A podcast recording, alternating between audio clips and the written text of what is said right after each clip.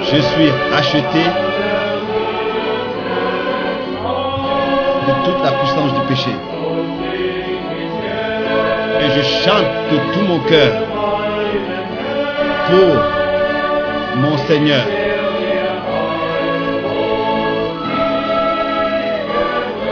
Qui m'a apporté la victoire.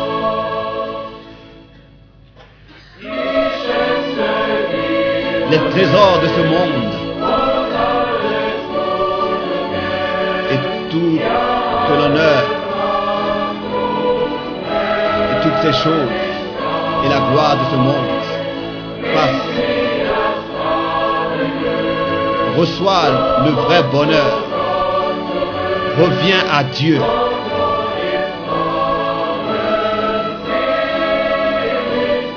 Et là, tu expérimenteras vrai bonheur. Alléluia. À Golgotha. C'est là que le rachat a eu lieu pour moi de la puissance du péché.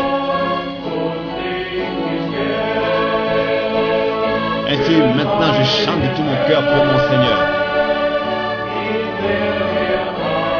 qui m'a apporté le salut.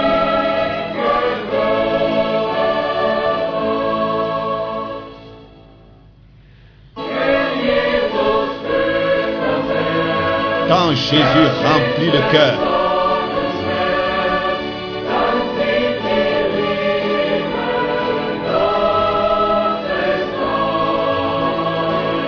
alors le salut est réel. L'âme loue et exalte.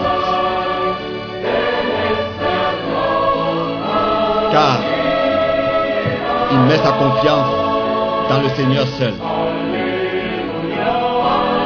Alléluia. À Golgotha.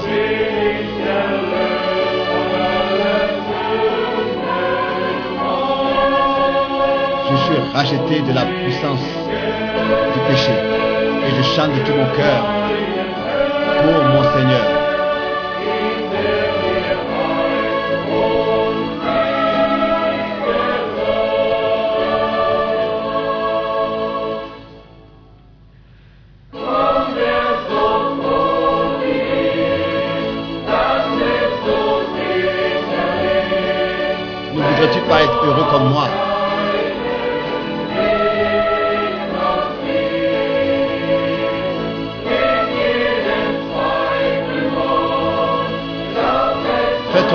Le doute et accepte la rédemption. Et reviens au Sauveur Jésus-Christ.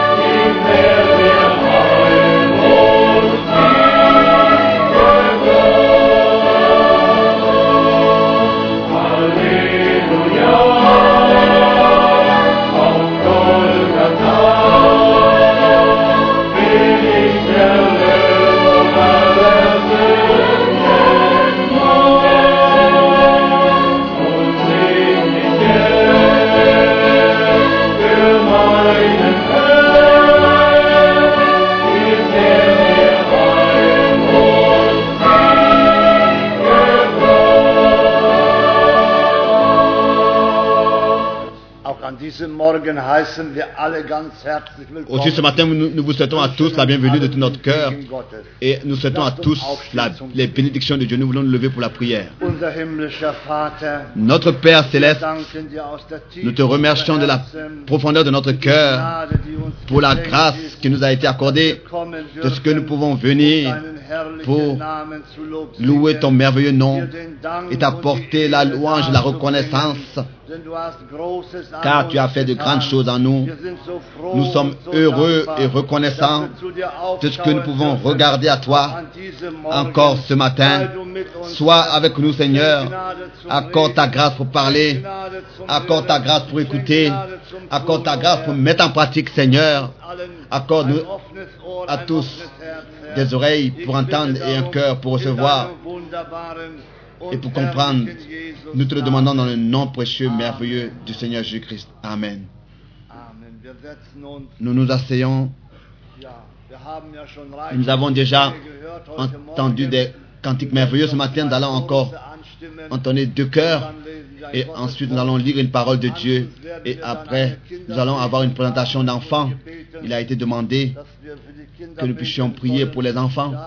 Nous avons aussi une requête pour un frère de la Russie. Nous voulons remettre tout cela en tes mains du Seigneur. Il est capable d'aider et de secourir et d'intervenir. Loué soit son Saint-Nom. Nous voulons entonner dans le petit cœur le 102. Le 102. Matin glorieux quand Jésus apparaîtra.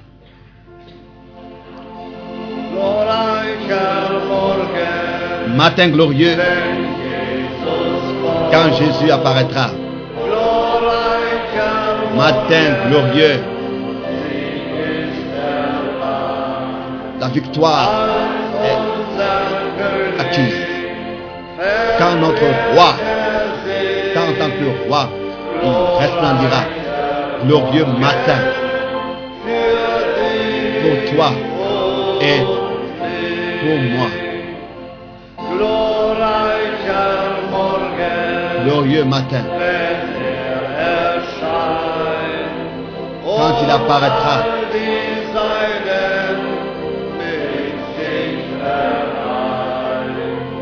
Et prendra les siens unis.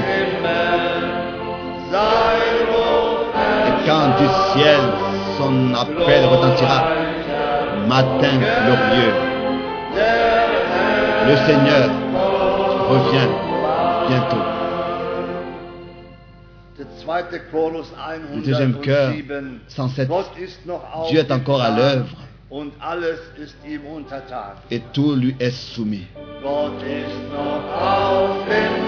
Dieu est encore à l'œuvre et toutes choses lui sont soumises.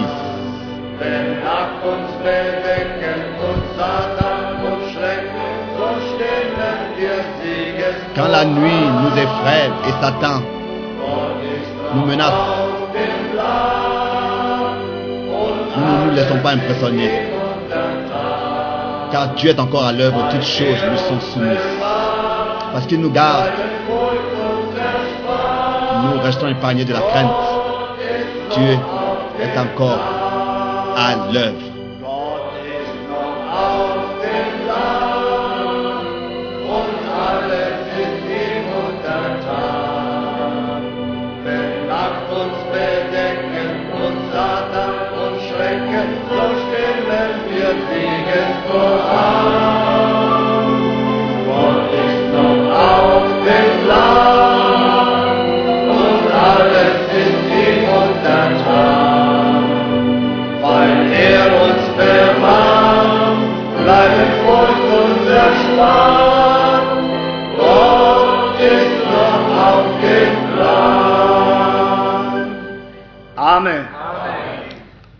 Amen. Ça, nous le savons et nous le croyons de tout notre cœur qu'il est encore à l'œuvre et que ausführt, il accomplit tout ce qu'il veut.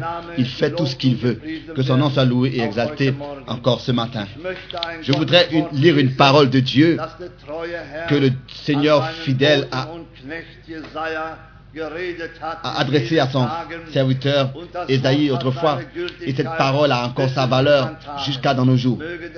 Que le Seigneur puisse bénir pendant que nous lisons sa parole. Je voudrais que nous puissions nous lever pendant que nous lisons la parole de Dieu.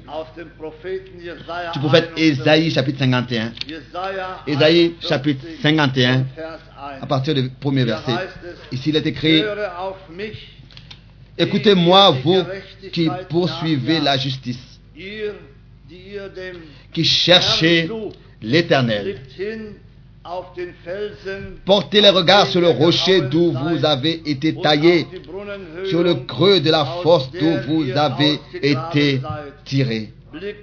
Portez les regards sur Abraham, votre père, et sur Sarah qui vous a enfanté, car er lui seul, je l'ai appelé, je l'ai béni et multiplié. Ainsi l'Éternel a pitié de Sion. Il a pitié de toutes ses ruines, aux traductions, car l'Éternel a de la consolation pour Sion et de la consolation pour toutes ses ruines. Il rendra son désert semblable à un Éden, à, un Éden et sa terre aride à un jardin de l'Éternel. La joie et l'allégresse se trouveront au milieu d'elle, les actions de grâce et le chant des cantiques. Et encore le prophète devait dire ici, Mon peuple, und attentif. Ma nation, prête-moi l'oreille. Car la loi sortira de moi et j'établirai ma loi pour être la lumière. Meine peuples. Ma justice est proche, mon salut va paraître et mes bras jugeront les peuples. Les îles espéreront en moi.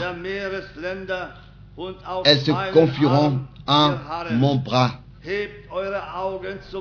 Levez les yeux vers le ciel et regardez en bas sur la terre, car les cieux s'évanouiront comme une fumée.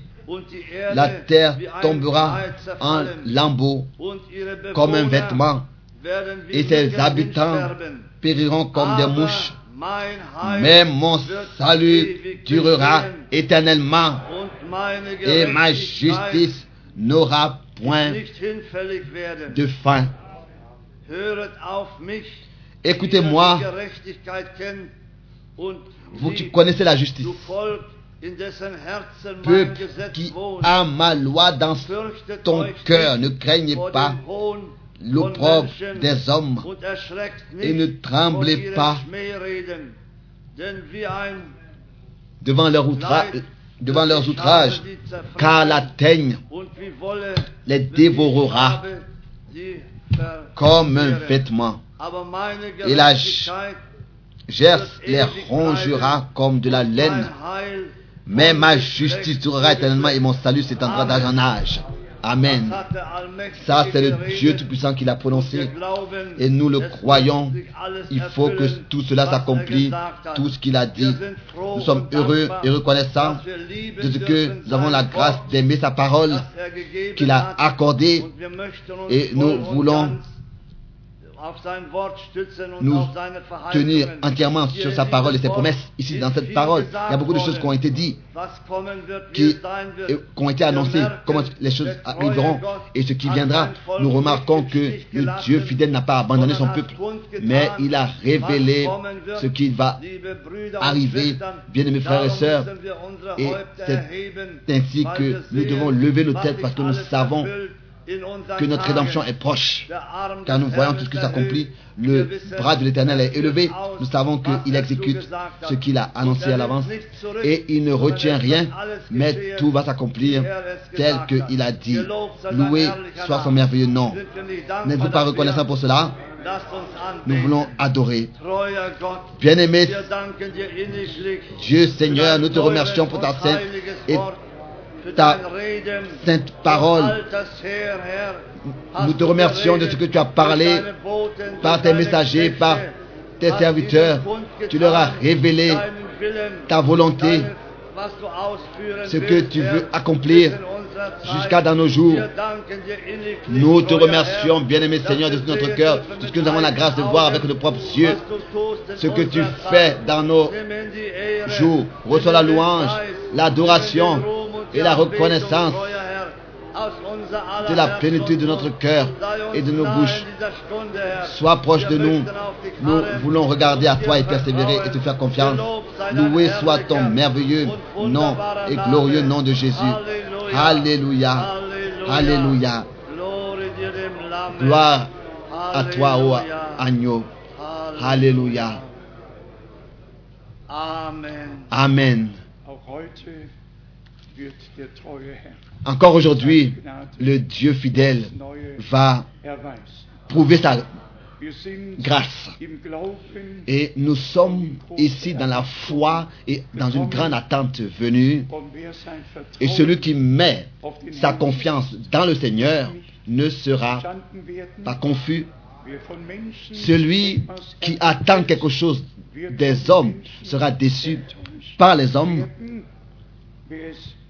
mais celui qui l'attend de Dieu recevra tout ce que Dieu a préparé. Encore aujourd'hui, nous saluons tous, nous vous souhaitons à tous la bienvenue dans le nom précieux de notre bien-aimé Seigneur et Sauveur. De l'extrême est de ce continent de la Finlande, comme déjà hier cela a été mentionné en passant par la Pologne, par la Tchèque et la Slovaquie, par l'Italie, par la Suisse, l'Autriche, la Belgique, la France, Holland. l'Hollande. Nous sommes ici réunis tous de manière internationale, réunis même de Kapstadt.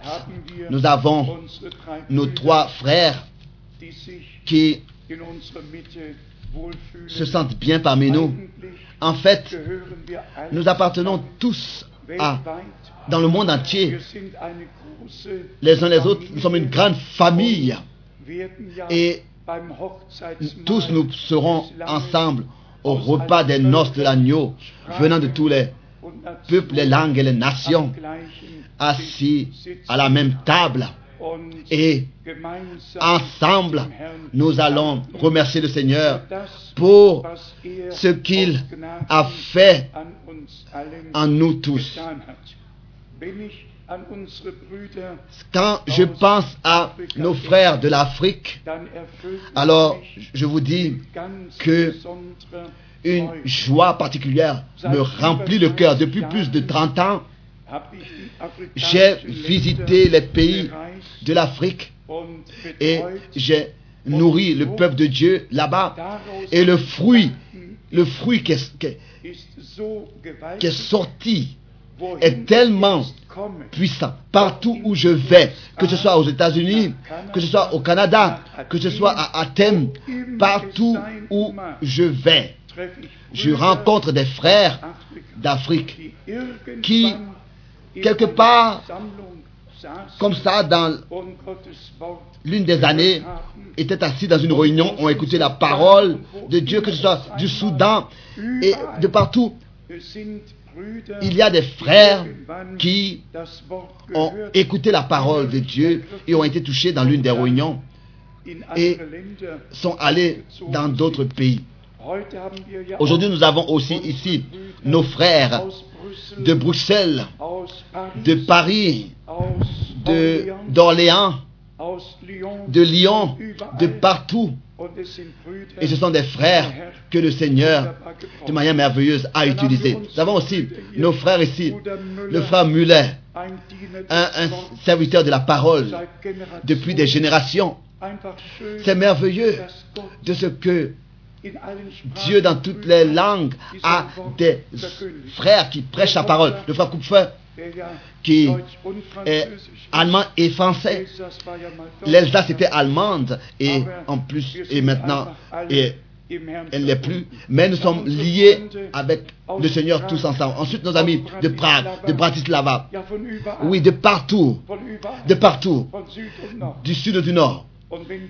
Et quand ensuite nous pensons à ce que les réunions sont diffusées, sont rapportées et qu'elles sont entendues au Chili et dans d'autres pays, alors nous sommes simplement reconnaissants.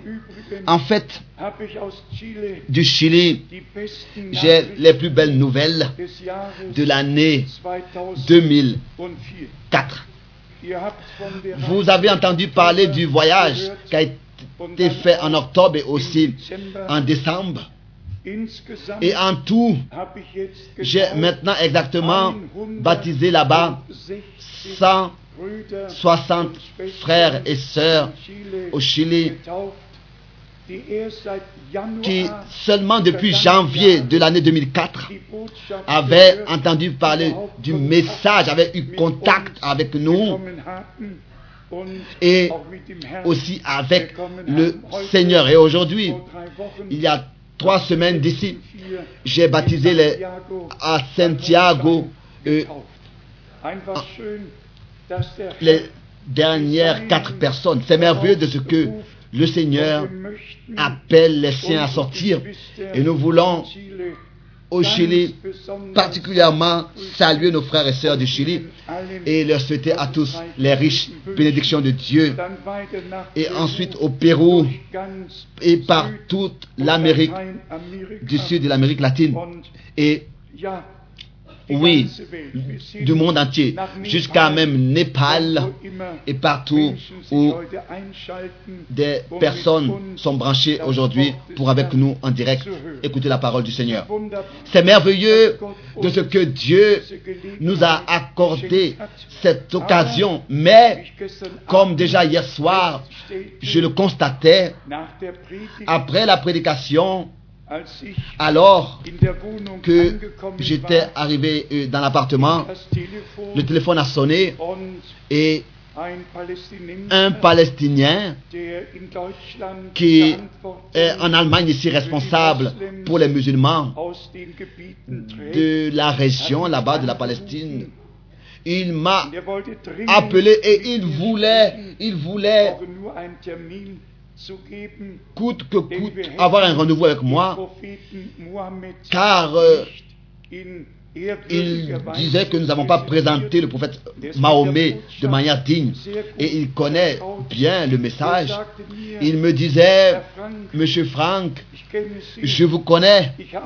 J'ai depuis longtemps déjà observé l'œuvre. Vous ne voulez pas, n'est-ce pas, que nous, en tant que musulmans, nous disions quelque chose contre le prophète William Branham. Et nous, en tant que musulmans, nous ne voulons pas non plus que vous dites quelque chose contre notre prophète. Donc, il y a des personnes qui écoutent, il y a des personnes qui apprennent ce qui, qui entendent ce qui est publié, ce qui est prêché, mais aussi certains que j'en suis conscient. Nous n'avons jamais dit quelque chose de négatif contre une religion.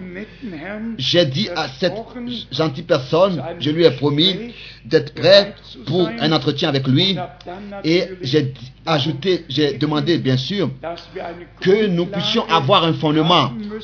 Nous devons avoir un fondement pour l'entretien et que le seul fondement que j'accepte, c'est la Bible, les saintes écritures. Et alors, il a dit bien sûr qu'il ne peut pas accepter cela. Est-ce que je pourrais aussi lui permettre de venir avec son fondement? alors je lui ai dit, ça vous pouvez le faire, mais je ne l'accepterai pas.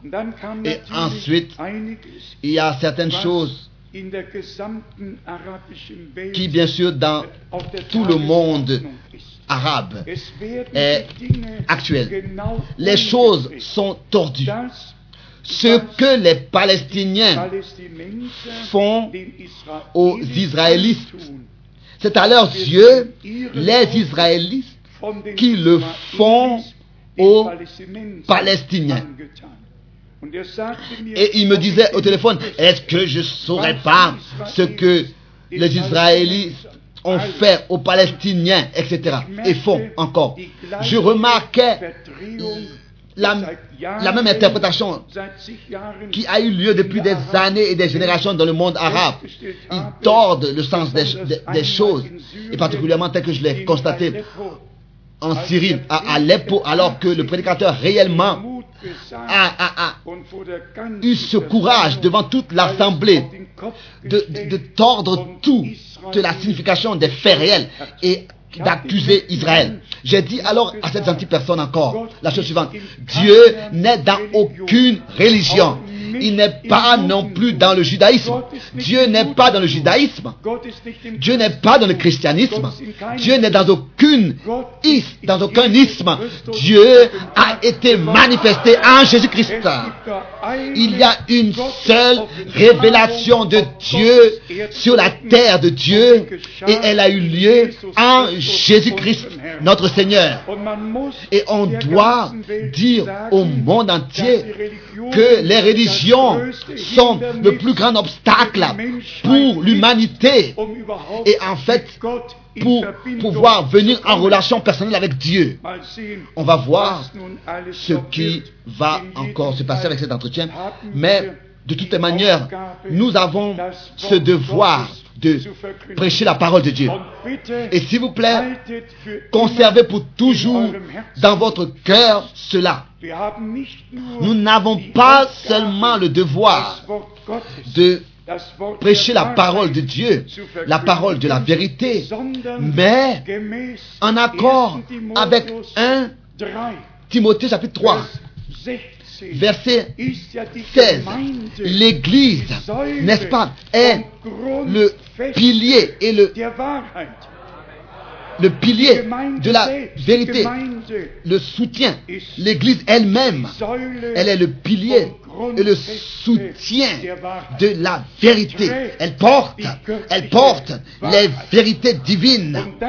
Et ça, ça c'est justement le devoir, c'est le testament que Dieu nous a confié, que Dieu nous a accordé.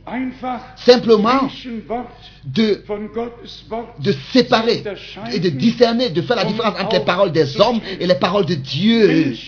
Les paroles qui viennent des hommes sont des paroles d'hommes. Plus rapide nous les oublions et mieux c'est. Mais la parole de Dieu demeure éternellement. Et celui qui a reçu la parole de Dieu en lui, il demeure avec cette parole qui demeure éternellement, éternellement. Il y a beaucoup de choses qu'on pourrait dire. Je voudrais encore lire un verset dans Ésaïe 51. Nous avons lu à partir du verset 1 jusqu'au verset 8 et ensuite au verset 9, il est écrit après euh, les exposés qui sont faits dans les premiers versets, il dit au verset 9, réveille-toi, réveille-toi, revêt-toi de force, bras de l'éternel. Réveille-toi comme au jour. d'autrefois dans les anciens âges. Si nous parlons de la fin des temps et du retour proche du Seigneur Jésus-Christ, alors nous lions avec cela ce souhait que le bras de l'Éternel soit manifesté selon la parole de l'Écriture dans le psaume 118, verset 16. La par, le, le bras, le bras de l'Éternel est élevé. Le bras de l'Éternel conserve la victoire. Et nous voulons que cette victoire de Dieu accomplie soit manifestée. Et comme déjà je le disais, l'Église est le pilier et le soutien ferme de la vérité. Elle est la tente d'assignation, le lieu de la révélation du Dieu vivant, de la manifestation du Dieu vivant. Elle est le corps de Jésus-Christ. Il est le chef, il est la tête et nous sommes les membres. Et il faut que cela arrive dans cet état que tous, par un seul esprit, c'est-à-dire par le même esprit, par le Saint-Esprit, nous soyons baptisés dans un même esprit pour former un même corps. Pour réellement être baptisés dans un même corps et former une union, cette union parfaite. Pour nous, en tant que règle à suivre pour cette réunion, dans l'épître de Jacques, le Nouveau Testament dans Jacques, le chapitre 5, à partir du verset 7.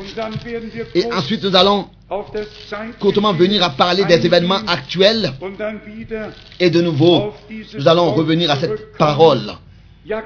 Dans Jacques chapitre Kapitel 5, von Vers à partir 7, du verset 7, so harret Soyez donc patients, frères, jusqu'à l'avènement du Seigneur. Voici le laboureur attend le précieux fruit de la terre, prenant patience à son égard jusqu'à ce qu'il ait reçu les pluies de la première et de So l'arrière-saison. Vous aussi, soyez patients, affermissez vos cœurs, car l'avènement du Seigneur est proche.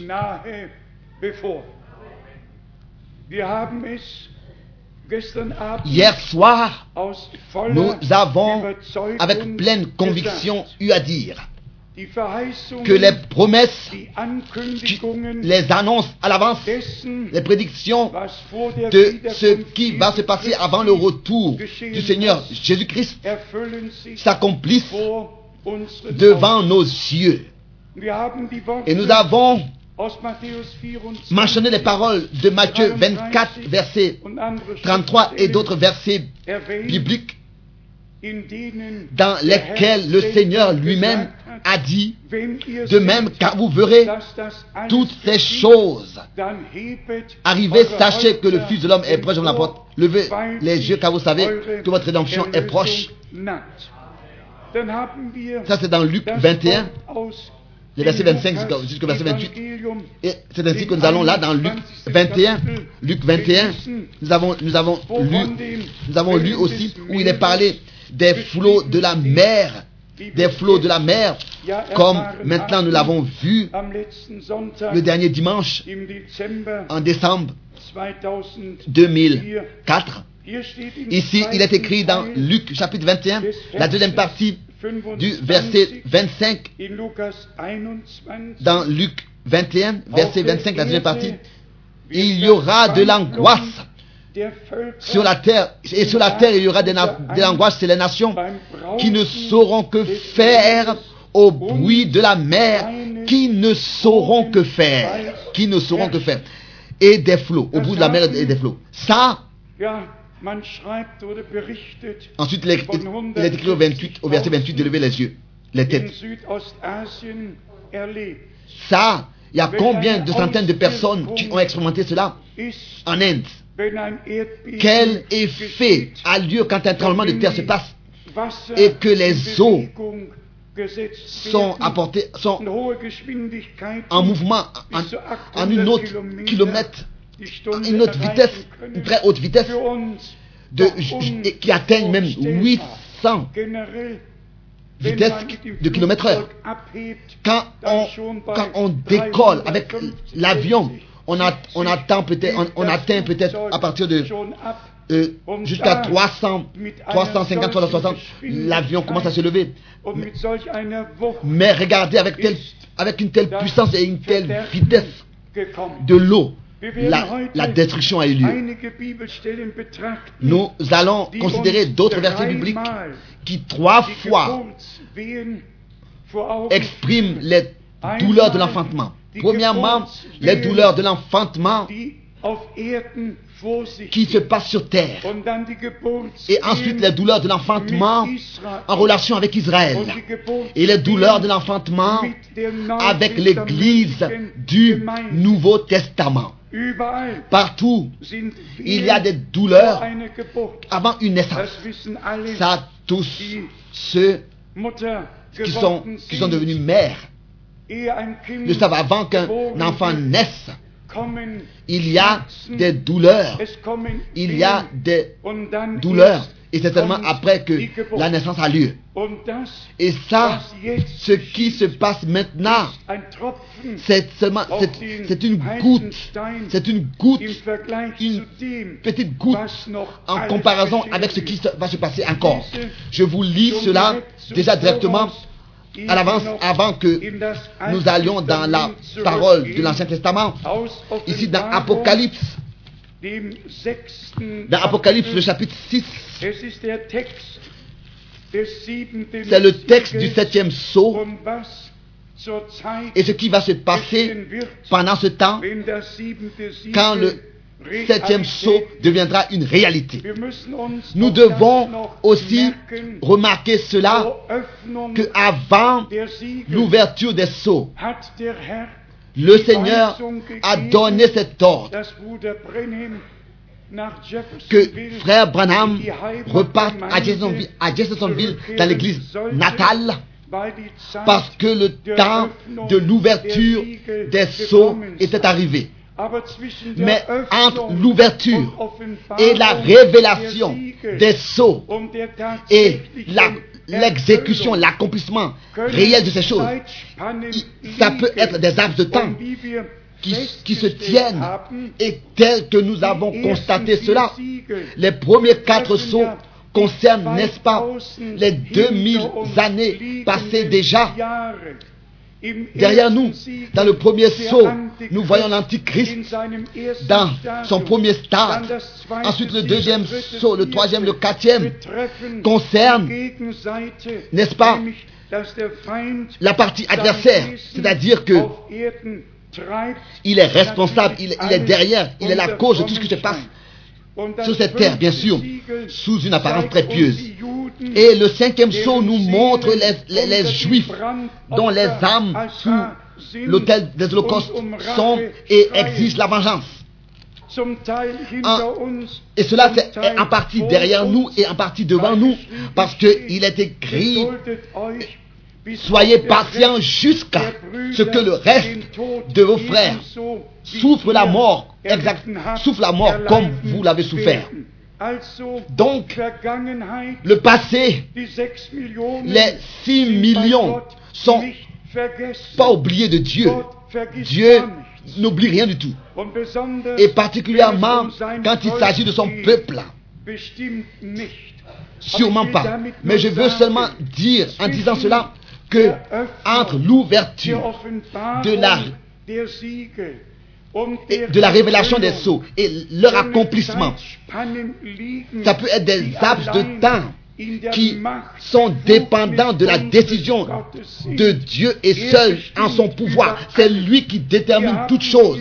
Nous avons ici dans le temps du sixième sceau que il y a des hommes dans Apocalypse 6 qui crieront aux collines, aux montagnes et aux rochers, Apocalypse 6, au verset 14, où ils diront couvrez-nous. Ici il est écrit dans Apocalypse chapitre 6 von à partir du verset 14. 14. Der Himmel verschwand wie eine Buchrolle, die man zusammenrollt. Le ciel se retira comme un livre qu'on roule, et toutes les montagnes et les îles furent remuées, remuées de leur place. Ce qui se passe maintenant n'est pas en, comparaison à ce qui va se passer encore, quelque chose de, minime, quelque chose de minime. Il est écrit encore ici au verset 16, et il disait, verset 15, Heerführer, pardon, les rois de la terre, les grands, les chefs militaires, les riches, les puissants, tous les esclaves et les hommes libres se cachèrent dans les cavernes et dans les rochers des montagnes. Et il disait aux montagnes et aux rochers, tombez sur nous et cachez-nous devant la face de celui qui est assis sur le trône et devant la colère de l'agneau. Ensuite, nous allons directement dans Apocalypse dem 16. le chapitre Kapitel. 16. Und bitte Et s'il vous plaît, faites la différence maintenant entre le sixième sceau Et. La septième coupe de colère. Nous avons ici dans Apocalypse 16, à partir du verset 17, la septième coupe de colère qui est répandue, qui sera répandue. Je lis cela ici à partir du verset 19, Apocalypse 16, à partir du verset 19. Et la grande ville fut divisée en trois parties. Les villes des nations tombèrent et Dieu se souvint de Babylone la grande pour lui donner la coupe du vin de son ardente colère. Toutes les îles s'enfuirent et les montagnes ne furent pas retrouvées. Auparavant, dans Apocalypse 6, dans le, les montagnes étaient encore là. Les dignitaires, les chefs militaires, les riches, les puissants, qui sont comme ça, orgueilleux et dans leur, dans leur habits pouvaient encore dire, montagne, couvrez-nous. Mais ici, dans dans la septième coupe de colère, c'était plus possible. Les montagnes n'étaient plus là, n'étaient plus trouvées. Et les îles se sont enfuies, ont disparu. Il n'y avait, il y avait plus rien à trouver. Il n'y avait personne qui aurait pu encore se cacher dans les creux de montagne. Bien-aimés frères et sœurs, nous ne nous réjouissons pas de ces choses. Nous portons une douleur profonde de ce que l'humanité s'est séparée de Dieu d'une telle manière que dans, et que dans toutes les religions, la tromperie au nom de Dieu est tellement grande. Et quand, et si nous faisons encore un pas de plus, si nous voulons faire encore un pas de plus, même dans le soi-disant christianisme, dans ces 342 religions, dénominations christianistes qui, dans le présent, sont tous dans le Conseil mondial de l'Église unie, tous ont leur propre doctrine et opinion et personne pense à croire comme à croire ce que Dieu a promis pour ce temps. Et cela, et cela nous le disons avec une grande douleur, cela inclut aussi le dernier grand mouvement, appelé le mouvement pentecôtiste. Il est inclus dans ce conseil mondial de l'Église. Partout, il y a de grandes sociétés religieuses et de grandes religions qui ont lieu. Partout, un mouvement est fait, une atmosphère est créée. Partout, tous ces grands, tous ces grands ont quelque chose à offrir, mais ils conduisent le peuple à s'éloigner et à ne pas prendre part à ce que Dieu a promis et à ce que Dieu fait dans le présent en accord avec sa parole. Et alors là, tous les signes, les miracles et les prodiges ne servent à rien parce qu'ils sont utilisés en tant que confirmation du prédicateur et pas en tant que confirmation de la parole de Dieu. Des véritables hommes de Dieu ne vont jamais utiliser, ne vont jamais euh, interpréter la confirmation à leur personne. Mais dans l'église primitive, par exemple, dans Marc 16, au verset 20, dans les derniers versets, il est écrit dans Marc 16, et le Seigneur confirmait la parole par des signes et des miracles et des prodiges. Ce n'est pas le grand charismatique, ce n'est pas le grand prédicateur, mais le grand Dieu qui manifeste sa gloire et sa majesté. Mais pour que les Écritures s'accomplissent, pas seulement Matthieu 24 et Marc 13, mais aussi Matthieu 7 à partir du verset 21 Beaucoup en ce jour viendront et diront, pas seulement tous ceux qui, qui, ont prié le, le, chapelet ou bien qui ont invoqué Marie, aussi, bien sûr, eux aussi viendront, mais tous ces grands qui ont fait des signes et des miracles, et qu'on dit dans Matthieu 7, n'avons-nous pas, prêché, n'avons-nous pas prophétisé, mais qui ont prophétisé, pas en accord avec la parole de Dieu, et prêché, pas en accord avec les promesses pour ce temps présent. Mais bien mes frères et sœurs, le temps et les choses sont très sérieuses. Nous ne pouvons pas aller selon ce que nos yeux voient et nos oreilles entendent, mais il faut que en nous cela trouve cet accomplissement. Ta parole est une lampe à mon chantier, sur mon chemin et une lumière sur mon chantier. Donc, tout doit être examiné au travers des Écritures. Et c'est pour cette raison que nous mettons la grande importance à ce que les vérités bibliques dans l'Église du Dieu vivant, avec tout le sérieux et aussi avec toute la véracité, soient prêchées et aussi crues et reçues et acceptées.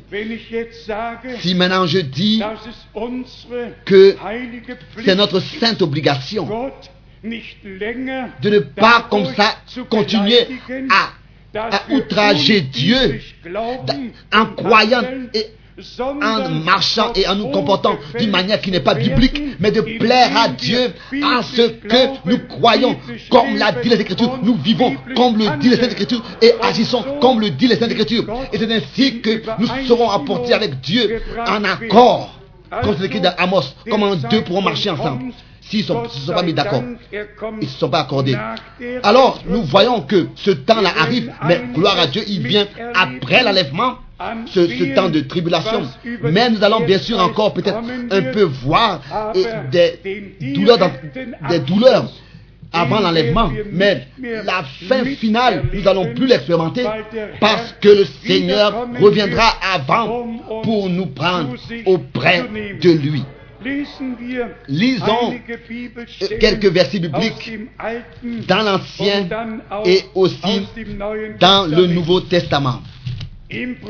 Dans le prophète Ésaïe, au chapitre 13, et ça, que justement cela soit encore dit.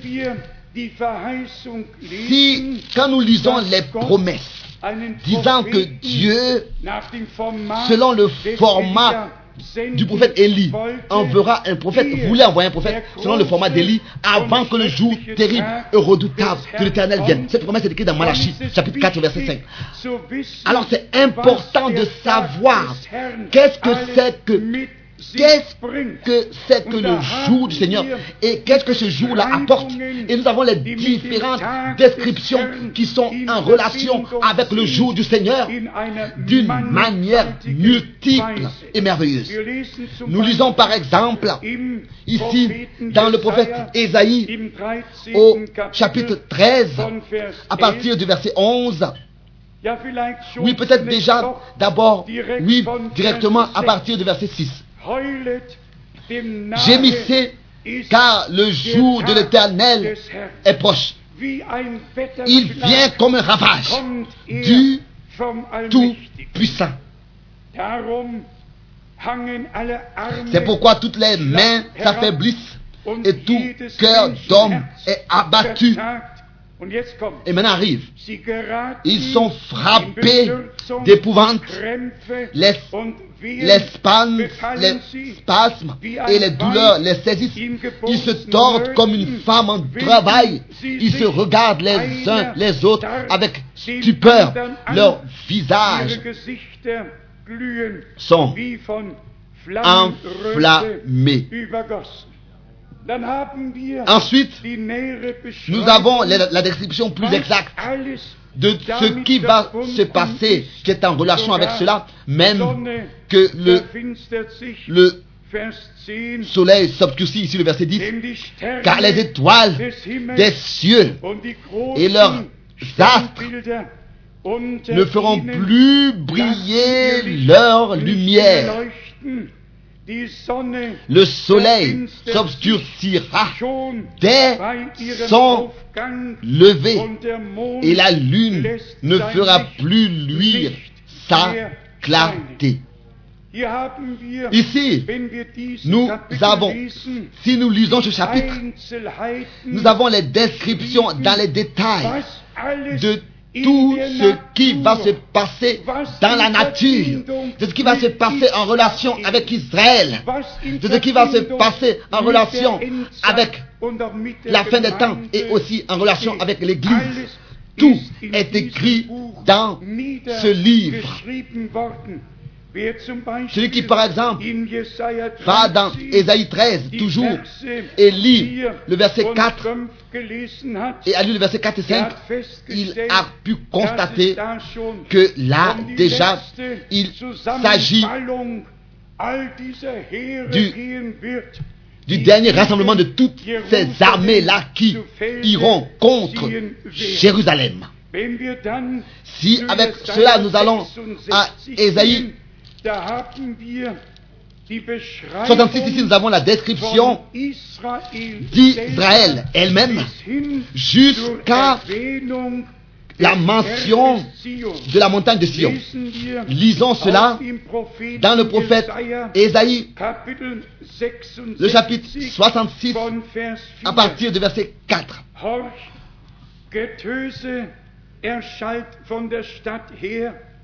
Horch, Une voix éclatante sort de la ville, verset 6. Une voix sort du temple. Ésaïe 66, verset 6. Donc, quand cela s'accomplira, le temple sera de nouveau reconstruit, sera de, de nouveau là, sera déjà là. Et déjà dans Apocalypse 11, le temple est mesuré quand les deux prophètes exécutent leur ministère à Jérusalem, exécuteront leur ministère à Jérusalem. Bien mes frères et sœurs, laissez-moi dire cela encore une fois. Tel que les Juifs qui veulent avoir part à ce que Dieu va faire quand leur temps sera venu. Tous ceux, tous ces juifs-là qui veulent prendre part à ça, doivent repartir dans le pays de la promesse. Ensuite, quand le moment viendra et que Dieu se révélera aux Juifs, il faut qu'ils soient là, dans cette région, dans le pays, pour pouvoir prendre part à la bénédiction que Dieu accordera là-bas. C'est la même chose aussi, maintenant, quand il est écrit dans Zacharie 12, verset 10, qui répandra un esprit de grâce et de, et de prière. Alors, nous devons, alors, c'est maintenant aussi parmi les nations, revenir dans la, être conduits dans la parole de la promesse pour ce temps présent, pour pouvoir donc avoir part à tout ce que Dieu fera encore. Car celui qui, qui ne peut pas croire la parole de Dieu pour ce temps présent, c'est-à-dire qu'il reste à l'extérieur de ce pays et il ne pourra pas prendre part à ce que Dieu va faire en achevant l'église de l'église de Jésus-Christ, l'église épouse. Bien mes frères et sœurs, nous ne jouons pas avec votre temps et non plus avec le temps précieux que Dieu nous a accordé et nous accorde encore. Nous voulons simplement comprendre que les, que les croyants, les véritables croyants, ont à croire. Ils doivent recevoir pour cela une vue d'ensemble. C'est ce que Dieu fait maintenant. Et comprendre que nous ne pouvons pas nous, nous, nous comparer avec, avec, avec d'autres groupes. C'est pas possible. Il n'y a pas de comparaison possible. L'église de Jésus-Christ, on ne peut pas la comparer avec une autre église. C'est pas possible. L'église du Seigneur est le troupeau racheté par le sang. Le troupeau des premiers-nés qui, avant même la fondation du monde, ont été élus à être des fils et des filles de Dieu prédestinés selon le bon plaisir de sa volonté. Et ceux qu'il a appelés de cette vocation céleste, il les a aussi justifiés. Et ceux qu'il a justifiés, il leur a aussi donné la gloire céleste. C'est ainsi que cela été écrit dans Romains. Et c'est ainsi que cela est vrai. Et c'est ainsi que cela s'accomplit. Et que cela s'accomplira. Et ensuite, cette parole merveilleuse dans Hébreu, par l'offrande de son sacrifice, il a une fois pour toutes sanctifié tous ceux qui lui sont obéissants. Hébreu 10, verset 8 et Hébreu 5, verset 9. Donc il ne s'agit pas seulement maintenant de croire comme ça, en général, mais l'obéissance de la foi. Il faut que l'obéissance soit liée avec la foi et que la foi soit liée avec l'obéissance. Nous voulons lire dans Ésaïe chapitre 66 à partir du verset 6.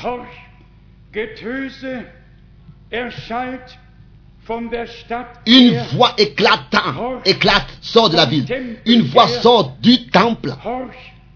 C'est la voix de l'éternel qui paie à ses ennemis leur salaire. Maintenant arrive en relation avec Israël.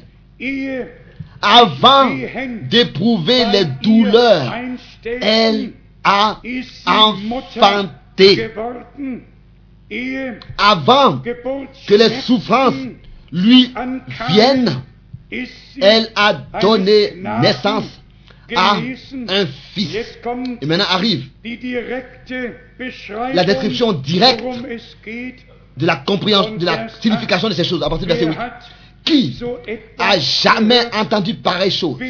Qui a jamais vu rien de semblable? Un pays peut-il naître? Un pays. Est-ce qu'un pays? Est-ce que tout un peuple peut naître en un seul jour? et est appelé à l'existence en un seul jour? Ou une nation? est-elle Mal enfantée d'un seul coup? Ensuite, le complément direct de cette pensée, à peine en travail, Sion a enfanté ses fils.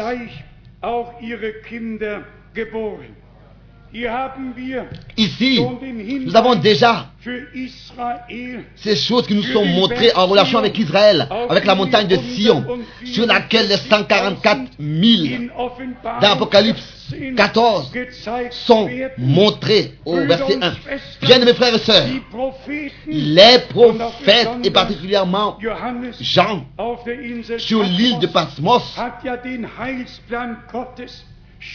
Ont déjà dans son accomplissement, dans son achèvement, vu le conseil du salut. Parce que Aux yeux de Dieu, toutes choses sont déjà là, même si elles doivent encore s'accomplir. Mais à ses yeux, tout est déjà accompli, tout est es déjà planifié et ferme. Et c'est ainsi que cela s'accomplit tel qu'il a promis. Mais les prophètes ont vu ces choses dans leur achèvement, dans leur accomplissement. En ce qui concerne le jour du Seigneur, c'est ainsi que nous avons dans 1 Thessaloniciens au chapitre 5 diesen wunderbaren Hinweis ces choses merveilleuses qui nous sont montrées dans 1 Thessaloniciens chapitre 5 von Vers 1. à partir du verset 1. Was aber die Zeit und Stunde Pour ce qui est des temps et des moments, vous n'avez pas besoin, frère, qu'on vous en écrive. Peut-être que ici, cela doit être dit. Vous devez d'abord vous représenter les, les épîtres sans le partage des chapitres. Les chapitres, le partage des chapitres vient 16. du Jahrhundert. 16e siècle. Verseinteilung le partage des versets de la même manière aussi. Au- autrefois. C'était des rouleaux, ça a été écrit en tant que des rouleaux de pergament. C'était écrit sans chapitre et sans verset. Le partage, la distribution en chapitres et en versets a eu lieu plus tard, a suivi plus tard.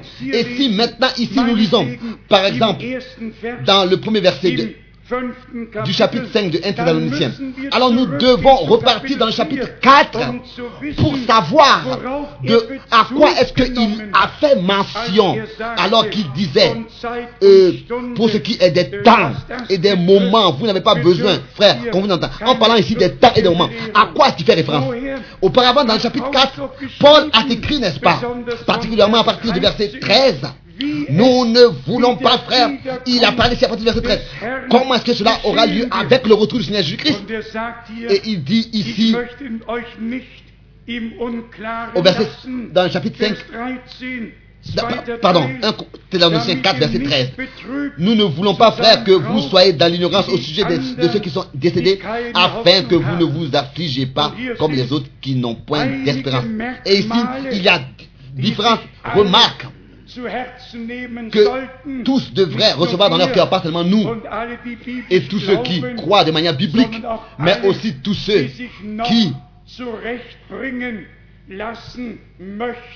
veulent encore se laisser corriger. Quand le Seigneur reviendra, alors tous ceux qui se sont endormis en Christ reviendront avec lui, car ils vont d'abord ressusciter.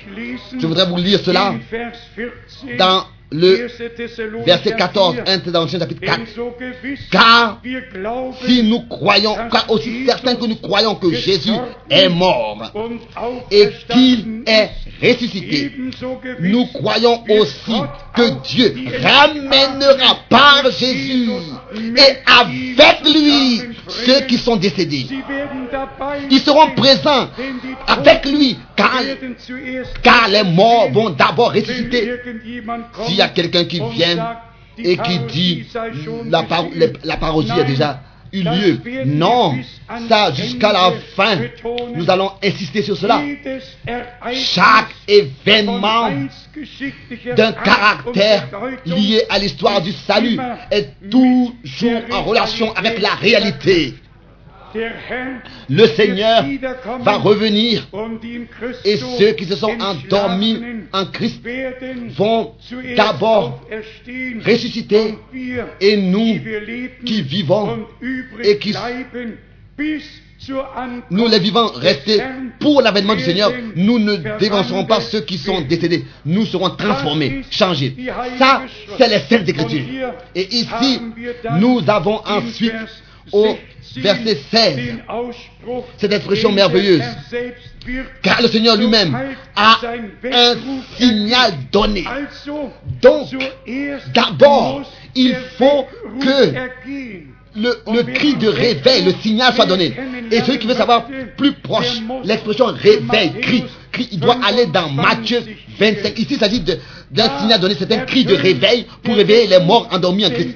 Mais ici, dans Matthieu 25, alors que tous les vierges s'étaient endormis, que ce soit les folles et aussi les sages, mais à minuit, c'était pas seulement un cri, mais c'était un cri de réveil pour, pour qu'elles soient réveillées et pas pour ne pas, se, et pour ne pas se rendormir. Cela concerne les restés vivants dans Matthieu 25. Et dans 1 Thessaloniciens, cela concerne ceux qui sont endormis en Christ. Et il y en a dans le naturel, n'est-ce pas, qui, quand le réveil sonne, veulent l'éteindre, l'éteindre pour qu'il pour qu'il ressonne encore dans 4 minutes, etc., pour qu'il puisse un peu dormir. Non, ça, on n'a pas le droit de le faire. Spirituellement, on n'a pas le droit de le faire. Le, le cri de réveil a eu lieu et nous ne, nous, nous ne dormons pas comme, ceux, comme les autres qui n'ont pas d'espérance. Non, nous avons, nous avons été réveillés. La lumière a apparu au temps du soir et le cri de réveil retentit partout. Et la véritable église, l'église épouse, ne se rendort, ne se, rend- ne se rendort pas. Mais elle a le devoir, elle a le devoir de porter ce, ce cri de réveil dans le monde entier comme une trompette puissante pour que tous ceux qui appartiennent à, à l'église du Dieu vivant soient réveillés et appelés à sortir. C'est peut-être maintenant qu'il faut que le son de la trompette soit un son clair. Et après que Paul, dans 1 Thessaloniciens 4, est ex- a exposé tout cela concernant l'enlèvement. et comment est-ce que les choses seront, directement dans le chapitre 5, il fait mention de, de ce grand événement. Il dit, pour ce qui est des temps et des moments, il parlait de quoi? Il parlait de l'enlèvement et de tout ce que nous avons vu. Vous n'avez pas besoin, frère, qu'on vous en écrive. Et nous pourrions, nous ne pouvons pas ici entrer dans les, dans les détails de ces choses. Mais il vient à parler du jour du Seigneur. Et ça, c'est de nouveau un mystère. Dans tout l'Ancien Testament, le jour du Seigneur est le jour terrible et redoutable. Dans Actes des Apôtres, au chapitre 2, au verset 20, ce jour est le jour grand et glorieux. Oui. Et ensuite, je vous dis que là, tous ont fini avec leur latin, avec leur grec et avec leur hébreu, avec toute leur langue. Et ont besoin ici de la révélation pour comprendre ces choses et apporter cela sur une seule unité. Pour nous, ce jour est un jour glorieux. Un grand jour glorieux quand Jésus reviendra. Et le jour du Seigneur et le jour de Jésus-Christ. Sont, sont proches l'un de l'autre. Ici, l'enlèvement et ensuite la deuxième partie de ce jour. De ce jour. Et c'est ainsi que vous pouvez lire tous ces versets bibliques. Je me suis noté cela. La deuxième partie de ce jour qui sera redoutable et terrible. Pour um ceux qui seront restés, je me suis écrit cela pour vous les donner tous, pour que vous puissiez savoir que aussi cela est écrit dans le Nouveau Testament et que nous devons faire la différence entre jour du Seigneur en tant que jour terrible et redoutable, le jour de, de la vengeance et le jour de Jésus-Christ, qui est pour nous d'une grande importance.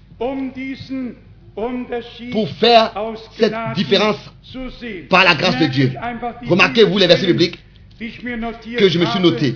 Apostelgeschichte Actes des apôtres, 2, chapitre 2, Vers 20. Verset 20. Sonne wird sich in Finsternis verwandeln, Le soleil se changera en ténèbres et la lune en sang avant l'arrivée du jour du Seigneur, de ce jour grand et redoutable. Ouvrez cela dans votre Bible. Le grand jour terrible et redoutable. 1. 1 Korinther, Corinthiens, chapitre 1, 8. Vers. verset 8. Korinther, 1 Corinthiens, 1, chapitre 1, verset 8. So dass ihr am Tage De sorte qu'il ne vous manque aucun don de l'attente où vous êtes de la manifestation de notre Seigneur Jésus-Christ. Il vous affirmera aussi jusqu'à la fin pour que vous soyez irréprochables au jour de notre Seigneur Jésus-Christ. 2 Corinthiens chapitre 1 verset 14. Comme vous avez déjà reconnu en partie que nous sommes votre gloire, de même que vous serez aussi le, la nôtre au jour du Seigneur Jésus. Dans Philippiens chapitre 1, à partir du verset 6, je suis persuadé que celui qui a commencé en vous cette bonne œuvre la rendra parfaite, parfaite pour le jour de Jésus-Christ. Philippiens 1, verset 10, pour le discernement des choses les meilleures, afin que vous soyez purs et irréprochables pour le jour de Christ. Et ensuite, dans Philippiens 2, verset 16, portant la parole de vie, attachez, attachez-vous à la parole de vie et je pourrai me glorifier au jour de, de Christ. Nous voyons comment est-ce que les apôtres, dans le Nouveau Testament, ont dispensé la parole de la vérité avec justice. Comment est-ce qu'ils ont, ils ont ordonné les choses telles qu'elles étaient ordonnées avec la parole prophétique? Ils ont pour l'Église écrit ce qui concerne l'Église et ensuite pour Israël ce qui concerne Israël. Tout, tout ordonné.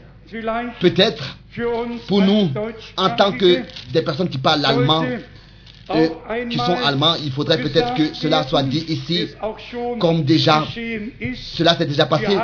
Nous avons dans notre, ou bien alors dans notre langue, oui, dans notre langue, nous avons, c'est vrai, les plus belles traductions que nous pouvons avoir sur terre. Mais il y a quelques petits points que nos réformateurs n'ont pas reçu par la révélation. Et ça, c'est la pensée avec le jour le plus jeune, le jour le plus jeune et le jugement le plus jeune. Le jugement le plus jeune. C'est comme ça que ça a été exprimé en allemand. Si vous posez la question dans notre pays à, qui a comme ça, qui est allé comme ça euh, au primaire, euh, vous lui poserez la question qu'est-ce que tu comprends quand on te dit euh, le jugement le plus jeune? Tous diront ça c'est le jugement dernier quand Dieu le Seigneur euh, prononcera son jugement. Et cela est vrai, mais cela n'est pas vrai tel que la Bible dit. La Bible ne parle jamais d'un plus jeune jour, mais du dernier jour. Et dans toutes les langues sur la terre, il est écrit dernier jour.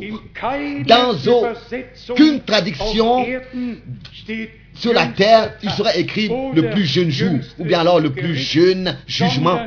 Mais le dernier jour et le dernier jugement. Et nous devons aussi euh, nous, nous habituer à cela, comprendre cela. C'est aussi comme ça dans la traduction Eberfelder en allemand. Partout il est écrit dans cette traduction comme ça. Par exemple, dans, dans Jean 6, verset 40, il est écrit aussi dans, dans toutes les, les traductions aussi, françaises, espagnoles, et dans, dans toutes les traductions aussi, dans la russe, dans la traduction russe et polonaise, et dans toutes les traductions, il est écrit ici en accord. Par exemple, dans Jean 6, verset 40. La volonté de mon Père, c'est que quiconque voit le Fils et croit en lui ait la vie éternelle, et je le ressusciterai au dernier jour. Au dernier jour. Chez nous, il est écrit au jour le plus jeune, au plus jeune jour. Mais ici est le point important. Après les derniers jours, au pluriel. Est-ce que je devrais vous lire tous les versets concernant les derniers jours? Je me, je me suis noté cela dans la Bible pour toujours, partout où je suis, que ce soit en allemand ou bien en anglais, que je puisse les lire. Concernant les derniers jours, nous avons dans l'Ancien et dans le Nouveau Testament beaucoup de versets bibliques. Dans les derniers jours, dit Dieu, je répandrai de mon esprit sur toute chair.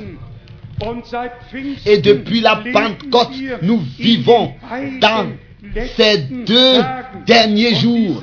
Et ces deux derniers jours-là, à ces deux derniers jours-là, suivent, suit un dernier jour, c'est-à-dire le septième, le, le septième, c'est-à-dire le, le jour, le règne de mille ans. Le, temps a commencé, le temps passera, mais l'éternité n'a jamais commencé là. L'éternité ne, ne se terminera jamais. Et alors, quand notre Seigneur et il dit que je le ressusciterai au dernier jour. Alors nous savons ici que la résurrection directement aura lieu au commencement du dernier jour. C'est-à-dire directement à la fin des deux derniers jours et au commencement du dernier jour. Et ce jour-là, c'est le jour de Jésus-Christ auquel nous attendons tous. Quelle, quelle harmonie parfaite de la parole de Dieu. Exactement aussi dans Jean 6, verset 44. Celui qui mange ma chair et qui boit mon sang a la vie éternelle et je le ressusciterai au dernier jour. Jean 11, verset 24. Je sais, lui répondit Marc, Marc qu'il ressuscitera à la résurrection au dernier jour. Jean 12, verset 48. Celui qui me rejette et qui ne reçoit pas mes paroles à son juge. La parole que j'ai annoncée, c'est elle qui le jugera au dernier jour. Nous pouvons suivre ce sujet et voir comment est-ce que tout dans la Sainte Écriture a été ordonné. Mais vous remarquez que nous avons besoin de la révélation pas à pas, sans révélation, nous ne pouvons faire aucun pas dans le royaume de Dieu. Notez-vous les versets que je me suis notés en ce qui concerne la fin des temps et ce qui est en relation avec le jour du Seigneur. Joël chapitre 2, versets 10 et 11.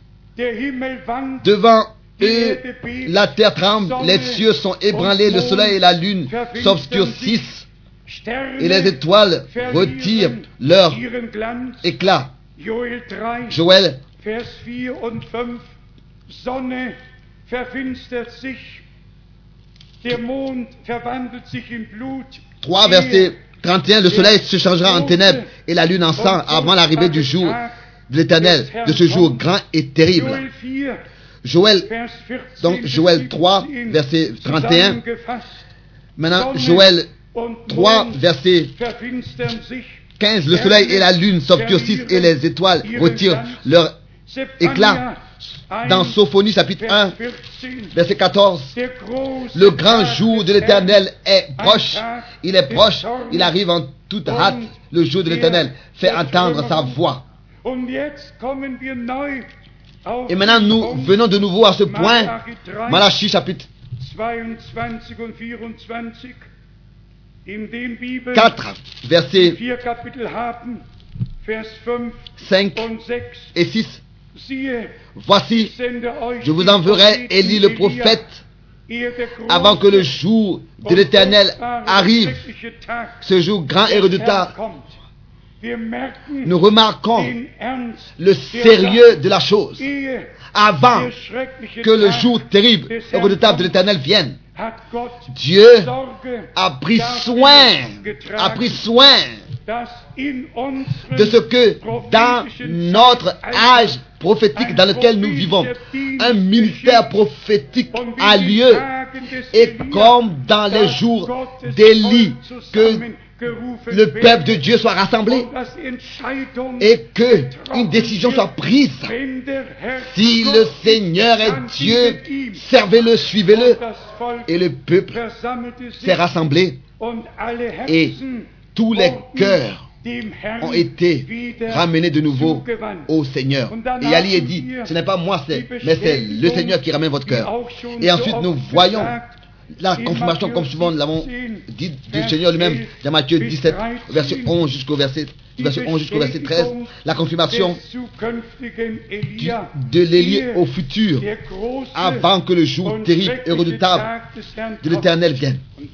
Et ensuite, dans Marc 9, verset 11 jusqu'au verset 13, et celui qui veut savoir exactement peut le lire dans Matthieu 17, le Seigneur fait mention du ministère de Jean-Baptiste après qu'il ait donné encore une fois et confirmé la confirmation et le ministère du prophète Élie et l'exprimer en tant qu'ayant sa valeur dans le futur.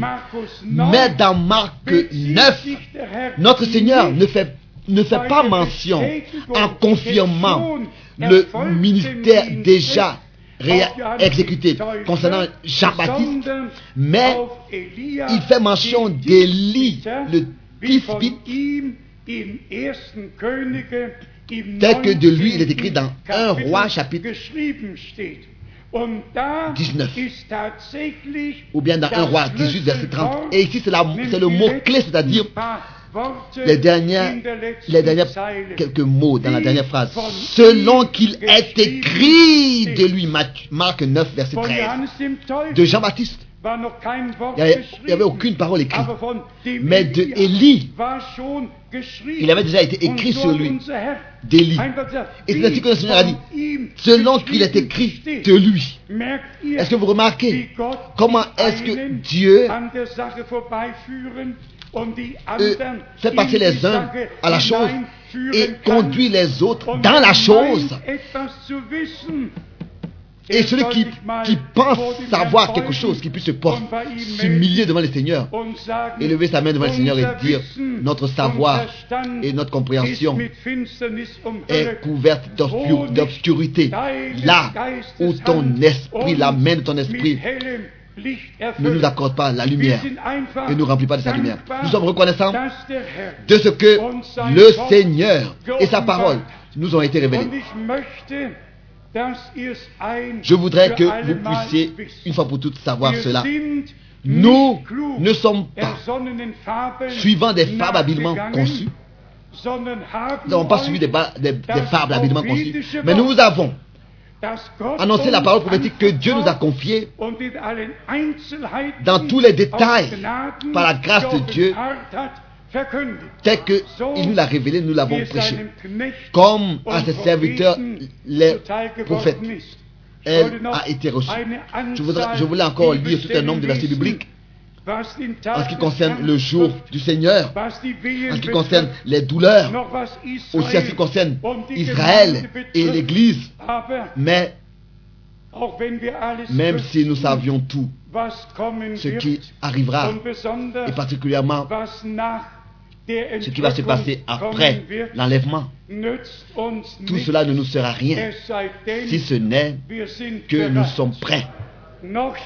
Il est encore écrit dans Matthieu 25 Vers 10, au verset 10 und die bereit et ceux qui furent prêts, ceux qui furent prêts entrèrent avec lui, avec lui au repas des noces, avec lui. au repas des noces.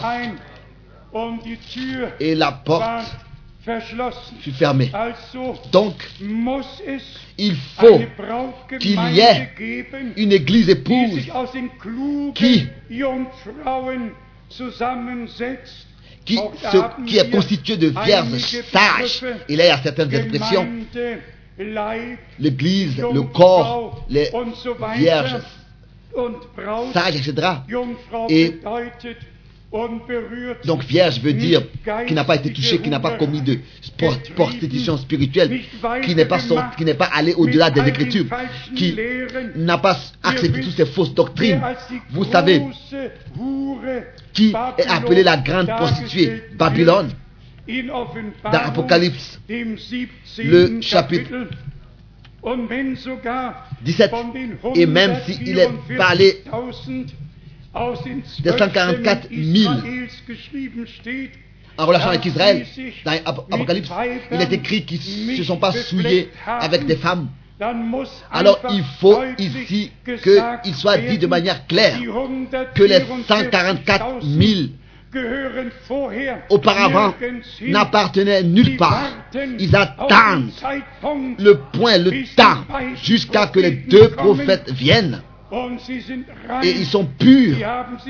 Ils ne sont pas mélangés. et ils n'ont pas accepté La doctrine des païens et des nations. Dans le présent, il y a à peu près 130 différentes euh, dénominations ou bien co- confusions de foi chrétiennes, juives dans le pays saint. C'est comme ça que cela est dit. Et tous ont leurs interprétations, tous ont leur propre doctrine.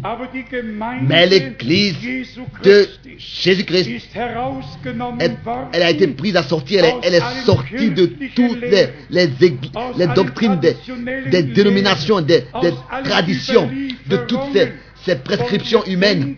Et nous ne pensons pas à commettre de la prostitution spirituelle en acceptant des choses qui n'ont pas de place dans les Saintes Écritures. Mais nous voulons être sanctifiés dans la parole de la vérité, par l'esprit de la vérité, en étant délivrés de l'esprit de l'erreur. D'abord, sanctifie-les dans ta vérité, ta parole est la vérité. Pour nous, en tant que croyants, encore deux paroles.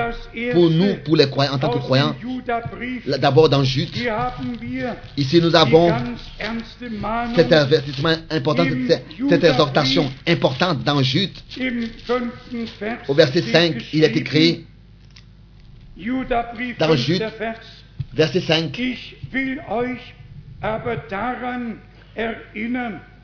Je veux vous rappeler à vous qui savez fort bien toutes ces choses, que le Seigneur, après avoir sauvé le peuple et l'avoir tiré du pays d'Égypte, fit ensuite périr les incrédules.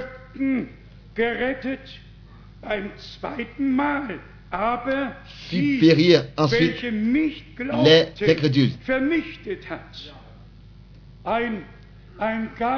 Une parole très sérieuse. La foi en Dieu, la foi, comme le dit les Saintes Écritures, est importante, einfach est notwendig. nécessaire. Nous ne pouvons plus croire ce que des hommes disent, ce que des églises disent. Nous pouvons seulement croire ce que Dieu a promis et ce que Dieu dans sa parole a dit. Car celui qui ne croit pas, comme le dit les Saintes Écritures, est incrédule. Même à l'intérieur de ce message, que à tous les frères et à tout le peuple dans le monde entier, cela soit dit.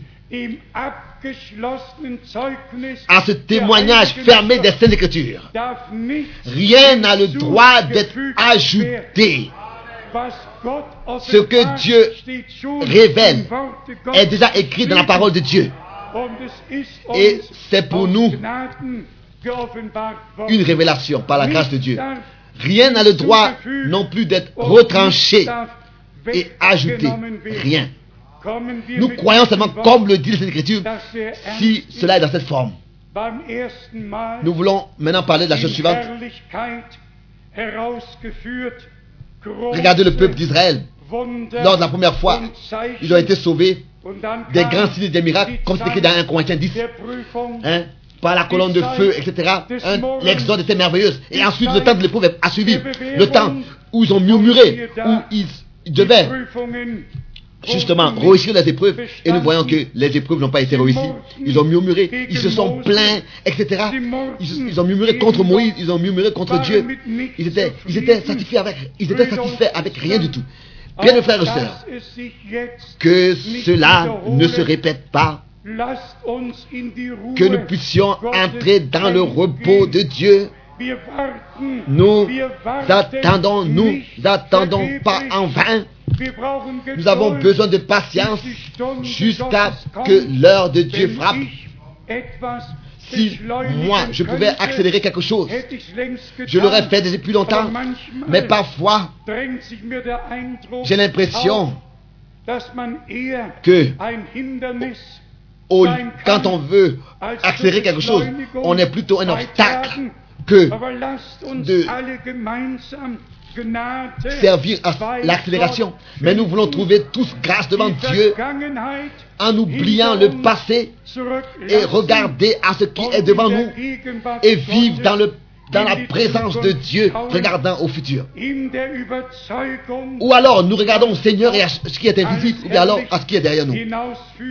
Nous voulons croire que le Seigneur achèvera toutes choses de manière merveilleuse. 1. Petrus, Dans 1 Pierre, dans 1 Pierre, le premier chapitre, nous avons à partir du 13 verset 13 die ernste Mahnung cet avertissement, cette exhortation importante que nous voulons tous recevoir dans notre cœur. 1. Dans 1 Petrus, Pierre, chapitre 1, von Vers 13. verset 13.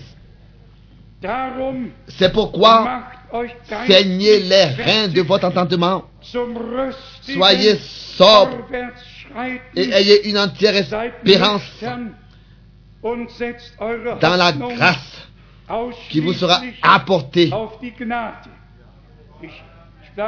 Moment Je reste d'abord ici un peu. Cela suit encore un peu plus clair quand on lit la deuxième partie du verset que je vais lire maintenant. Soyez sobres et ayez une entière espérance dans la grâce qui vous sera bei dans la révélation, bien lorsque Jésus-Christ apparaîtra. Les deux sont vrais. Dans la révélation de Jésus-Christ et lorsque Jésus-Christ apparaîtra. La grâce de Dieu par la révélation de Jésus-Christ devient une réalité vivante, divine. Alors nous ne sommes pas seulement en train de parler de la grâce. Alors nous avons la grâce personnellement expérimentée, car c'est ainsi que Dieu nous a donné son oui. Car avant de se révéler, il s'est révélé une fois pour toutes. Car Jean de l'île de Patmos parle Christi. de la révélation de Jésus-Christ. Bien mes frères et sœurs, er il a vu le Seigneur. Souvent nous avons eu à le dire. Apocalypse, l'Apocalypse, le mot Apocalypse a en soi cette pensée que tout ce qui donc, était voilé et couvert est révélé. Apocalypse, révélation. Le rideau est tiré et on peut voir celui du- duquel il s'agit. Jean avait la révélation de. Jésus-Christ. Est-ce que tu l'as? Est-ce que je l'ai? Par la grâce de Dieu, nous l'avons reçu. Je vous l'ai déjà dit, alors qu'au 80er commencement des années 80, auf die Insel Patmos sur l'île de Patmos. J'étais allé là-bas et j'étais dans un j'avais un tel désir ardent 79, en doch alles zu 1979. Ende. Ich wusste Tout semblait fini ici et je ne savais plus comment les choses devaient continuer. Et je ne vais pas ici entrer dans les détails, mais dans une détresse intérieure, je suis allé en Égypte et ensuite je suis allé en Grec, en Grèce, et je suis allé sur l'île de Herrn Là-bas, j'ai cherché la face de Dieu. J'ai pleuré, j'ai cherché la face de Dieu. J'ai dit, bien-aimé Seigneur, comment est-ce que les choses doivent continuer? J'ai lu un chapitre l'un après l'autre d'Apocalypse. J'ai lu et, et je suis allé sur, sur le la- sur la mer. Et je vous dis que depuis ce jour, Dieu m'a accordé un accès particulier au livre d'Apocalypse. Pas parce que j'étais sur l'île de Patmos. Que je sois Patmos, beaucoup être, peuvent être sur l'île de Patmos. Mais nous devons être inspirés par le même Saint-Esprit et être conduits dans les vérités de la parole. Et c'est seulement le Saint-Esprit qui révèle les profondeurs de Dieu et de la divinité et de la parole. Nous avons entendu de frère Branham ce témoignage que le Seigneur s'est révélé à lui personnellement. Er Il a vu réellement une fois notre Seigneur. Même et la forme, il a, la silhouette, il a, als il a décrit alors qu'il était sur ce champ, bien sur un champ de blé, dans un champ de blé. Loué et exalté soit le Seigneur, le Seigneur de la moisson, le Seigneur de la moisson. Alléluia. Alléluia. Et frère Branham était dans un champ de blé. Glorie soit notre Dieu. Toutes choses sont glorieuses, inspirées, conduites par Dieu et ordonnées. D'abord, le Seigneur regardait un peu du côté et alors que frère Branham a prononcé le nom de Jésus, alors il s'est tourné, le Seigneur s'est tourné vers lui. Et frère Branham a dit, un tel visage, un tel visage, un tel visage. Et il est tombé et il a adoré. Et il a adoré. Bien, mes frères et sœurs, si nous n'avons pas vu notre Seigneur comme ça en forme visible, comme il est écrit, vous ne l'avez pas vu, mais vous croyez en lui. Nous Er croyons. Il s'est révélé à nous. Nous l'avons vu par sa parole. Nous l'avons vu. Nous pouvons l'adorer et remercier Dieu pour la conduite merveilleuse, pour la conduite merveilleuse de son esprit. Et je répète encore, s'il est écrit ici, il est dit d'aller de l'avant dans 1 Pierre chapitre bleiben, 1 au verset 13, d'aller de l'avant et de demeurer sobre, particulièrement aussi le dire aux jeunes frères et sœurs et à tous les croyants en général, soyez conduits par l'esprit quand vous êtes au travail ou bien que vous parlez avec des hommes. Ne commencez pas à parler avec, ne commencez pas avec les dernières choses, mais commencez avec le ABC, avec euh, de devenir croyant et particulièrement tous les jeunes, planifiez votre vie comme 100 Jahre si elle durerait des milliers d'années, mais vivez comme si le retour du Seigneur pourrait, comme si ce serait le dernier jour ou bien le- la dernière heure que vous viviez. Que cela nous concerne tous. Nous pouvons, nous devons tous planifier. Mais Pour tous ceux qui, qui planifient encore dans le domaine terrestre, ont seulement un seul désir. C'est d'être une partie du plan du salut de notre Dieu, duquel dans le prophète Ésaïe il est écrit, quand Dieu fait un plan qui veut l'empêcher er de l'exécuter. Un plan merveilleux. Que rien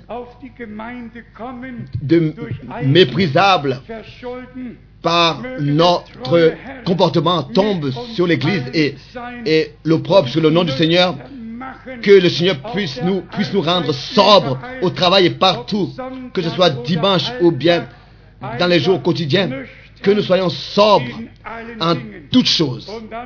Et ensuite, Nous avons ici déjà lu im 13. Vers au verset 13, und setzt eure Hoffnung 1 Pierre chapitre 1 verset 13, ausschließlich auf die Gnade, et ayez une, une entière espérance dans la grâce, pas dans une grâce quelconque, mais dans la grâce qui vous sera apportée dans la révélation de Jésus-Christ. Ça, ce n'est pas seulement avoir reçu la grâce de Dieu et, expérimenter le pardon des péchés et avoir reçu la vie éternelle, mais c'est la grâce de Dieu d'entrer dans le lieu très saint et de rencontrer Dieu pour qu'il puisse parler avec nous et se révéler à nous. Et ensuite, das Wort aus 1. la parole de 1 Pierre, le chapitre 2, Ici, nous avons concernant la foi et l'obéissance. Je ne vais pas lire tous les versets. On devrait von Vers 1 lire à partir du verset 1 jusqu'au verset 10 de 1 Pierre chapitre 2. Vers Mais 9 je veux seulement lire le verset 9. Vielleicht muss man Oui, peut-être qu'on um doit lire à cause du contexte Vers 8 le verset mitlesen 8.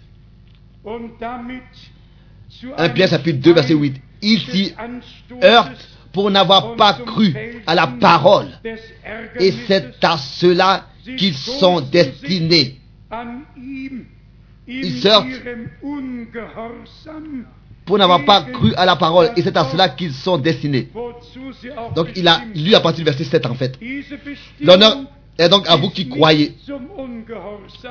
Donc cette, cette destination n'est pas destinée à ne pas croire, mais à ceux qui ne croient pas, ils sont destinés à sortir et à ceux qui croient, qui sont obéissants et qui croient, il a été déterminé à être édifié sur le fondement saint pour que Dieu puisse en esprit habiter et avoir une maison sur cette terre.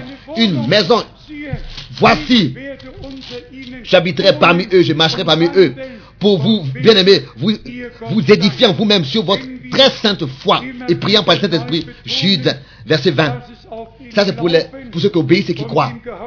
Et quand nous disons qu'il s'agit toujours de la foi et de l'obéissance et que cela va ensemble, nous savons pourquoi est-ce que cela est écrit. La désobéissance a fait suivre l'incrédulité il y a 6000 ans d'ici, là-bas, dans le paradis. Toute la destruction est venue sur toute l'humanité à cause d'une seule désobéissance et une seule incrédulité. Tout le désordre est venu sur toute l'humanité. Et c'est ainsi que la désobéissance et l'incrédulité a produit la transgression et ensuite la séparation de Dieu et la mort. C'était la foi, l'obéissance et la, la relation avec Dieu nous fait passer de la mort à la vie. Et notre Seigneur dit, je vis et vous vivez aussi, vous vivrez aussi. Je suis venu pour qu'ils vivent et qu'ils aient la vie en abondance.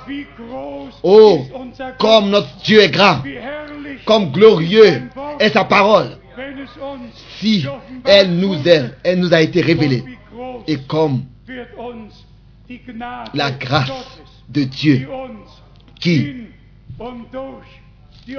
dans sa révélation et par la révélation de Jésus-Christ, de manière visible, de manière expérimentable, est devenue réelle pour nous. Car nous lisons que la loi est venue par Moïse et la grâce et la vérité sont venues par Jésus-Christ. Et si Paul, toujours de nouveau, parle de la grâce, dieses Wort mais cette parole dans Pierre parle de la grâce qui nous sera apportée à la fin des temps aussi et que nous serons Donc cette grâce, l'enlèvement ce sera une grâce. Par la directe révélation de Jésus-Christ, notre Seigneur, qui nous sera apportée quand Jésus-Christ apparaîtra. Et tous ceux qui prennent de cette génération qui prendront part à l'enlèvement seront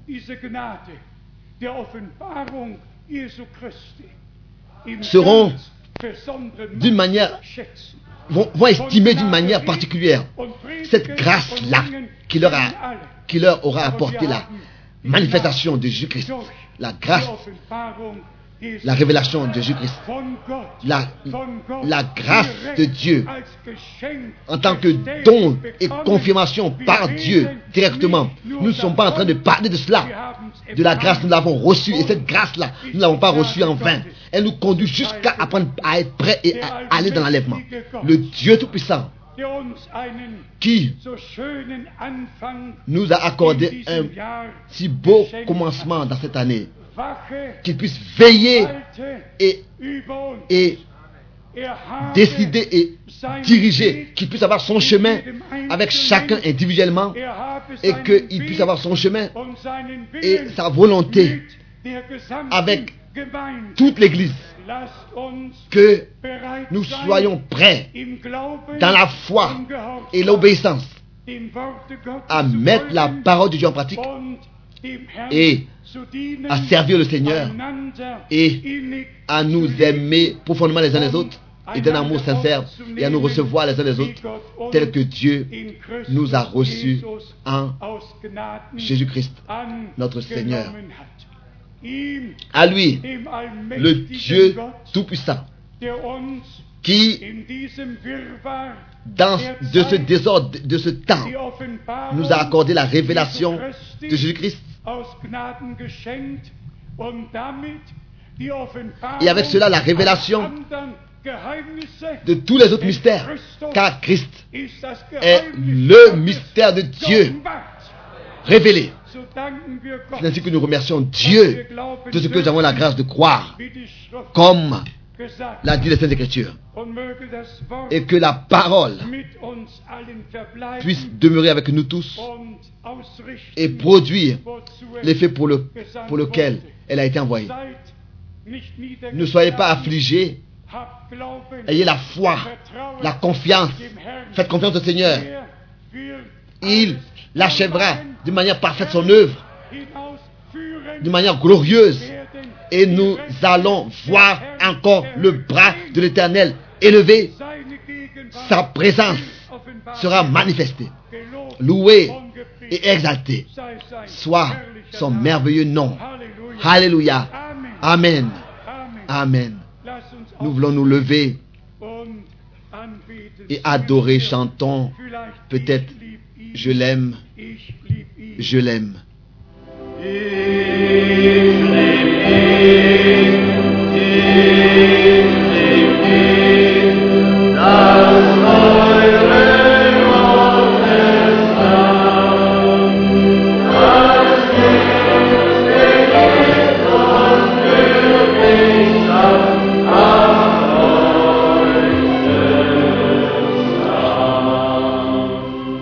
Vielleicht noch Glaube nur. Glaubt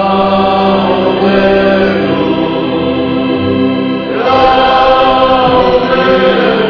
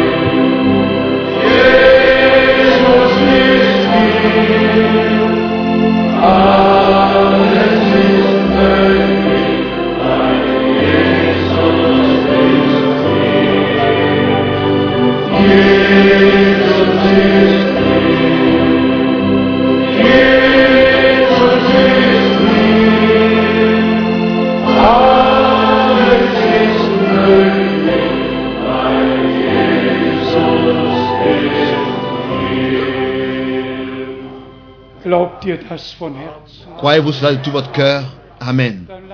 Alors nous voulons directement prier. Quoi que soient vos requêtes, votre requête, apportez hat la schon wohl gemacht. au Seigneur. Il a déjà exaucé. Aussi la guérison et le salut est prêt. Sur la croix du calvaire à Golgotha, les deux ont eu lieu. Dieu était en Christ et a réconcilié le monde avec lui-même. Et nous a réconciliés avec lui. Et il a ôté tout Alle de nos fautes de nous. Le péché, nos péchés étaient placés sur l'agneau de Dieu. Et il a été fait péché pour nous, à cause de nous, pour que en lui et par lui, nous puissions devenir justice de Dieu, recevoir la justice de Dieu, un don de notre Dieu. C'est aussi certain que le sang a coulé et que le Rédempteur a donné sa vie. C'est ainsi que les rachetés ont reçu la grâce, ont reçu le pardon de leurs péchés. Vous avez seulement besoin de l'accepter et de remercier Dieu pour cela. C'est la même chose avec la guérison. Il a été blessé, meurtri à cause de notre transgression et la condamnation a été placée sur lui pour que nous ayons la paix et par ses maîtres sûrs, nous sommes guéris. Réalité divine en ceux qui de tout leur cœur croient. Acceptez-le. Nous allons prier les uns pour les autres et la foi deviendra vivante et puissante de manière que cela doit s'accomplir. La foi conduit dans le miracle et Dieu envoie sa parole et nous croyons et cette parole qui, qui est envoyée nous guérit parce que nous l'avons reçue. Nous voulons de tout notre cœur remercier Seigneur. Alléluia. Bien-aimé Seigneur et Sauveur, nous te remercions de tout notre cœur pour toutes les paroles des Saintes Écritures. Nous te remercions pour la révélation de Jésus-Christ, pour la grâce qui nous a été apportée dans la révélation de Jésus-Christ. L'accès, l'accès, comme il est écrit dans Romains 5, c'est par la foi que vous avez reçu accès à cette grâce. Romains 5, Alléluia, et à tous les mystères de ta parole. Oh, sauve chacun, guéris chacun, délivre chacun, glorifie ton nom, confirme ta parole, ta parole, dein Wort ta parole, en tous ceux, en tous ceux qui la croient. Halleluja, Alléluia. Halleluja, Halleluja,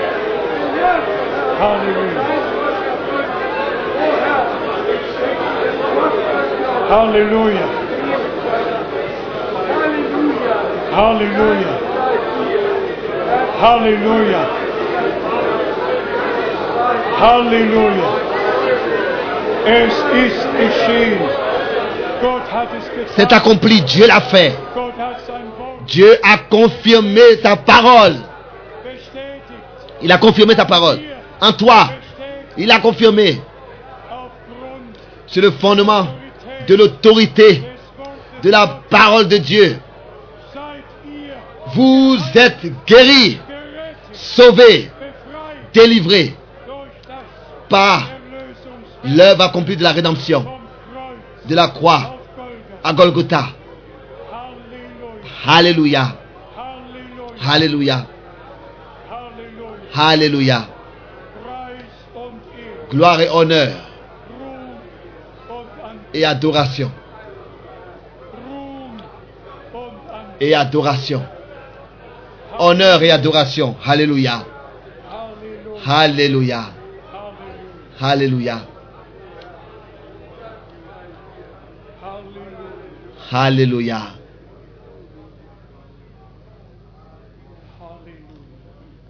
Alléluia.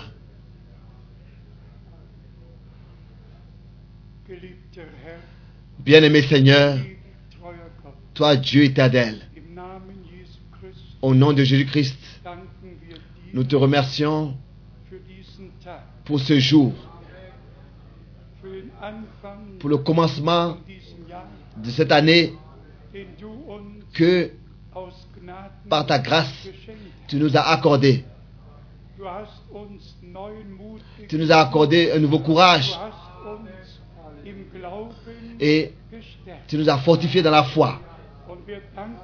Et nous te remercions ensemble pour ta merveilleuse parole et pour la révélation par ton esprit qui nous conduit dans toute la vérité.